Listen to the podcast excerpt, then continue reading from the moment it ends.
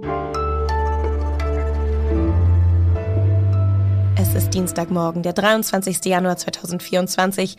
Schön, dass Sie uns zuhören. Wir sind Was Jetzt, der Nachrichtenpodcast von Zeit Online und ich bin Hanna Grünewald. Heute schauen wir uns die Demos vom Wochenende nochmal im Detail an. Es wurde zwar für die Demokratie protestiert, aber schützt das auch die, die von Rechtsextremismus und Rassismus betroffen sind? Wir sprechen drüber und außerdem gehen wir der Frage nach, ob sich neu gegründete Parteien tatsächlich durchsetzen können. Mehr dazu nach den Kurznachrichten.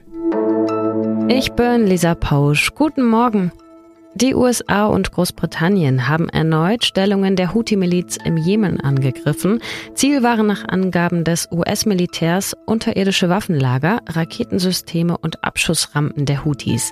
Die vom Iran unterstützte Miliz greift seit Beginn des Gaza-Krieges immer wieder Frachtschiffe im Roten Meer an. Auch die EU-Staaten wollen nun Handelsschiffe aktiv schützen und unter anderem Kriegsschiffe und Frühwarnsysteme in die Region schicken. Das erklärte der EU-Außenbeauftragte Josep Borrell gestern nach einem Treffen der EU-Außenministerinnen. Der Einsatz könnte im Februar starten. Deutschland soll sich mit der Fregatte Hessen beteiligen, vorausgesetzt der Bundestag stimmt der Mission zu. Den Militärschlägen der USA auf Stellungen der Houthis will sich die EU bisher aber nicht anschließen. In China hat ein Erdbeben der Stärke 7,1 die Bergregion Xinjiang an der Grenze zu Kirgisistan erschüttert. Nach Angaben der Verwaltung der autonomen Region wurden mindestens sechs Menschen dabei verletzt.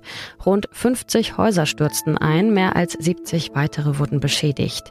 Die US-Erdbebenwarte rechnet mit erheblichen Schäden und Toten. Im Tianjin-Gebirge kommt es immer wieder zu Spannungen in den tiefen Gesteinsschichten. Erdbeben dieser Stärke sind aber eher selten. Redaktionsschluss für diesen Podcast ist 5 Uhr. Werbung.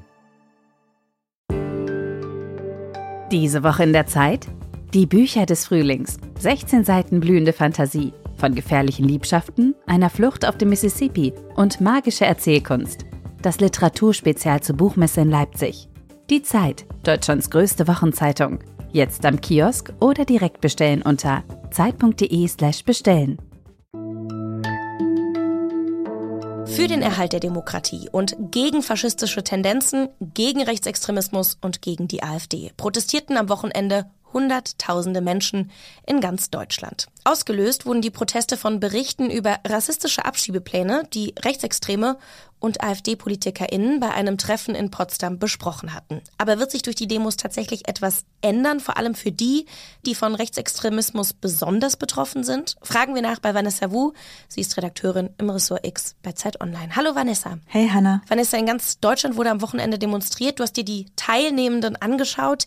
Wer war dabei? Also eine wissenschaftliche Auswertung, ein bisschen fundierter, es steht natürlich noch aus, aber aus meinen Beobachtungen, aus sozialen Medien, Fernsehbeiträgen merkt man, dass hier aus der Mitte der Gesellschaft mobilisiert wurde. Also dass im Grunde sehr, sehr viele verschiedene Leute da sind, aber es ist auch eher eine bürgerliche, akademisch gebildete Mitte und vor allem eine auffällig weiße Mitte.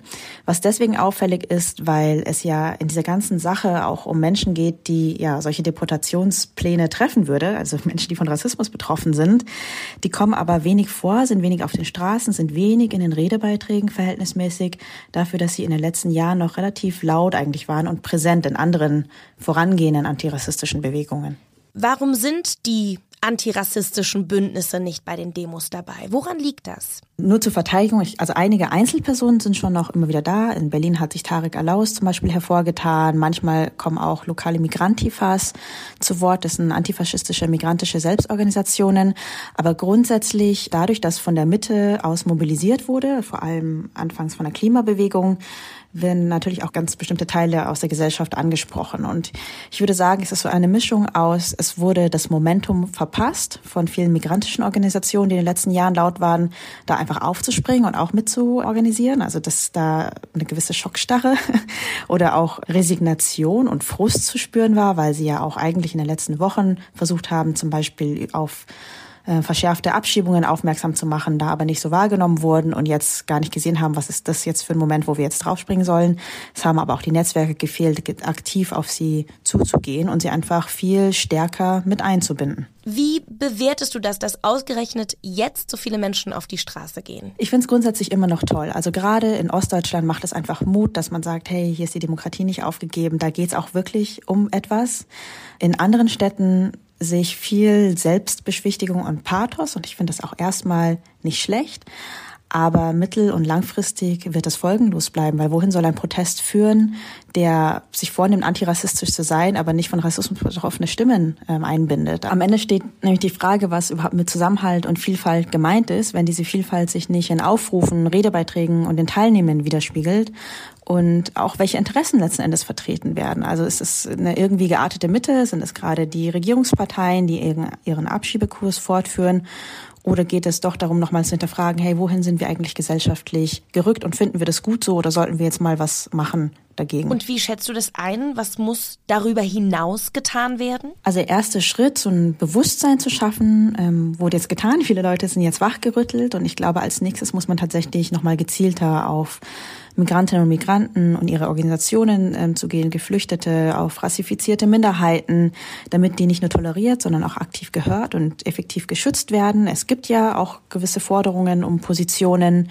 Es wären auch viele andere noch denkbar. Zum Beispiel war ein großer Erfolg der Proteste 2020 nach Hanau und auch nach Black Lives Matter, dass die Bundesregierung einen Kabinettsausschuss gegen Rassismus eingerichtet hat. Sowas könnte man sich zum Beispiel wieder überlegen oder man könnte eben die aktuelle Migrationspolitik nochmal überdenken und schauen, wie kann man hier Minderheiten nochmal besser schützen. Ich danke dir ganz herzlich für deine Einschätzung. Sehr gern, Hanna.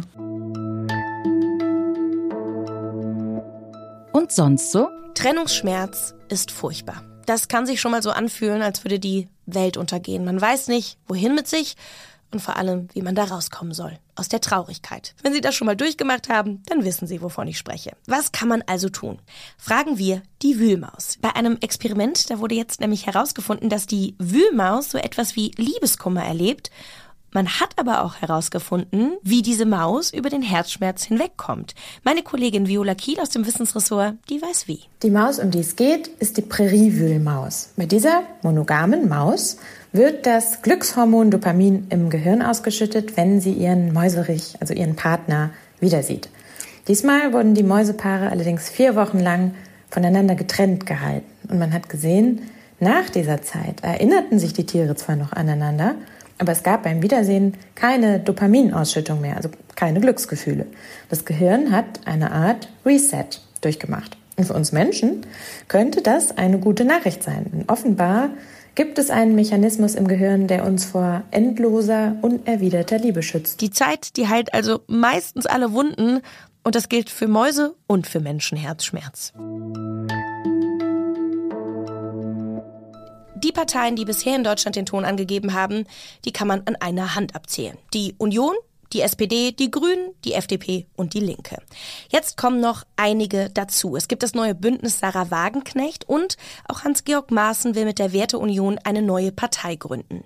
Und dann gibt es natürlich auch andere, kleinere Parteien, die es schon länger gibt, wie die Freien Wähler zum Beispiel.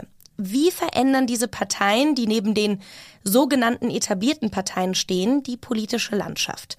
Sprechen wir darüber mit Professor Konstantin Wurtmann von der Universität Erlangen. Er ist Politikwissenschaftler und Parteienforscher. Hallo, Herr Wurtmann. Hallo. Herr Wurtmann, wie groß sind denn die Chancen, dass sich eine neu gegründete Partei auf dem politischen Parkett tatsächlich auch durchsetzt? Also grundsätzlich sind die erstmal sehr gering. Wir erleben häufiger, dass tatsächlich neue Parteien gegründet werden. Was aber natürlich die aktuelle Lage sehr von vielleicht anderen Situationen unterscheidet, ist, dass mit Bündnis Sarah Wagenknecht eine sehr bekannte Person eine Partei neu gründet. Und das verändert natürlich gewissermaßen die Gemengelage. Wie verändern denn neue Parteien die politische Landschaft? Also wird es dadurch schwieriger, Koalitionen zu bilden nach einer Wahl? Nein, also das würde ich notwendigerweise nicht so sehen. Die Frage ist ja immer, führt eine Neugründung auch dazu, dass sie hinreichend Wählerstimmen für sich ähm, rekrutieren kann und damit auch erfolgreich bei Wahlen ist und damit überhaupt zu einem relevanten Player zu werden. Und das äh, passiert tatsächlich eher in Ausnahmefällen. Die AfD ist mit der Parteigründung im Jahr 2013 da wirklich äh, sehr stark durchgestartet. Ähm, aber seitdem wurde eine Vielzahl von Parteien gegründet, auch Abspaltung von der AfD, die keinerlei Aussicht auf Erfolg hatten. Und äh, von daher würde ich mir da erstmal keine Sorgen um Regierungsbildung der Zukunft machen. Man könnte ja denken, je mehr Auswahl es gibt, desto eher finden WählerInnen auch eine Partei, die ihnen zusagt. Also nach dem Motto Angebot und Nachfrage. Was weiß man denn darüber? Mobilisieren neue Parteien tatsächlich mehr WählerInnen? Also grundsätzlich muss man natürlich darauf abzielen, dass man sich ja fragen muss, ist den Menschen überhaupt bewusst, was für ein Angebot dort besteht? Und es gibt ja Tools wie etwa den Valomat, bei dem man dann auf diese Parteien auch zum Beispiel aufmerksam äh, gemacht wird. Wir haben aber tatsächlich bei der AfD gesehen, dass es dieser Partei, weil sie eine inhaltliche Repräsentationslücke bedient hat, sehr gut gelungen ist, Nichtwählerinnen und Nichtwähler zu rekrutieren für sich. Und Ähnliches kann man nun auch mit Blick auf das Bündnis Sarah Wagenknecht erwarten, weil auch dort eine Repräsentationslücke in einem sozioökonomisch linken und konservativen Spektrum gleichzeitig besteht. Ähm, mit Blick auf Hans-Georg Maaßen etwa ist die Gemengelage da aber meiner Meinung nach ein bisschen noch anders. Und inwiefern ist die Lage da anders? Maaßen und seine Werteunion würden in ein Spektrum reingehen, was wir als rechtskonservativ bezeichnen. Und da haben wir schon vier Parteien. Wir haben die CDU, wir haben die CSU, wir haben die AfD, die sehr erfolgreich um Wählerstimmen konkurrieren und wir haben selbst dann noch so ein bisschen nischig zwischen CDU, CSU und AfD die Freien Wähler, die jetzt mit Hubert Aiwanger auch sukzessive in den Fokus der Aufmerksamkeit geraten. Und da ist halt einfach wenig Platz momentan, um sich erfolgreich weiterhin äh, etablieren zu können. Was sagt das denn über unseren politischen Zustand aus, dass gerade zumindest gefühlt so viele neue Parteien gegründet werden? Das sagt eigentlich aus, dass wir einen Prozess erleben, den es so in westeuropäischen Parteiensystemen überall gibt. Parteibindungen lassen nach und Menschen wählen inzwischen stärker à la carte und weniger im Gesamtmenü oder mit einer, einer Buffet-Mentalität, würde ich sagen, wo man einmal irgendwo hingeht und dann nimmt man alles mit, was die anbieten gerade. Das heißt also, für die Demokratie muss man sich keine Sorgen machen, machen. Ich halte nicht so von diesen Marktschreiern, die dann irgendwie immer sagen, jetzt die Krise der Demokratie ist gekommen. Ich finde, die Demokratie ist sehr wehrhaft und man sollte Zivilgesellschaft und Menschen nicht unterschätzen. Ich danke Ihnen ganz herzlich für Ihre Zeit. Sehr, sehr gern. Und wenn Sie das Thema noch weitergehend interessiert, am Samstag erscheint ein ausführliches Was jetzt Spezial zur Parteigründung von Sarah Wagenknecht. Ich verabschiede mich damit für diesen Dienstagmorgen. Hier informiert Sie am Nachmittag also die Peschman im Was jetzt Update. Schreiben Sie uns gerne bei Fragen und Feedback wasjetzt@zeit.de. Das ist unsere Adresse. Ihnen wünsche ich einen mausigen und herzschmerzfreien Tag. Ich bin Hanna Grünewald und sage Tschüss und auf bald. Ja, sehr, sehr gerne. Also, es war mir eine große Freude. Hat sehr viel Spaß das gemacht. freut mich, das freut mich.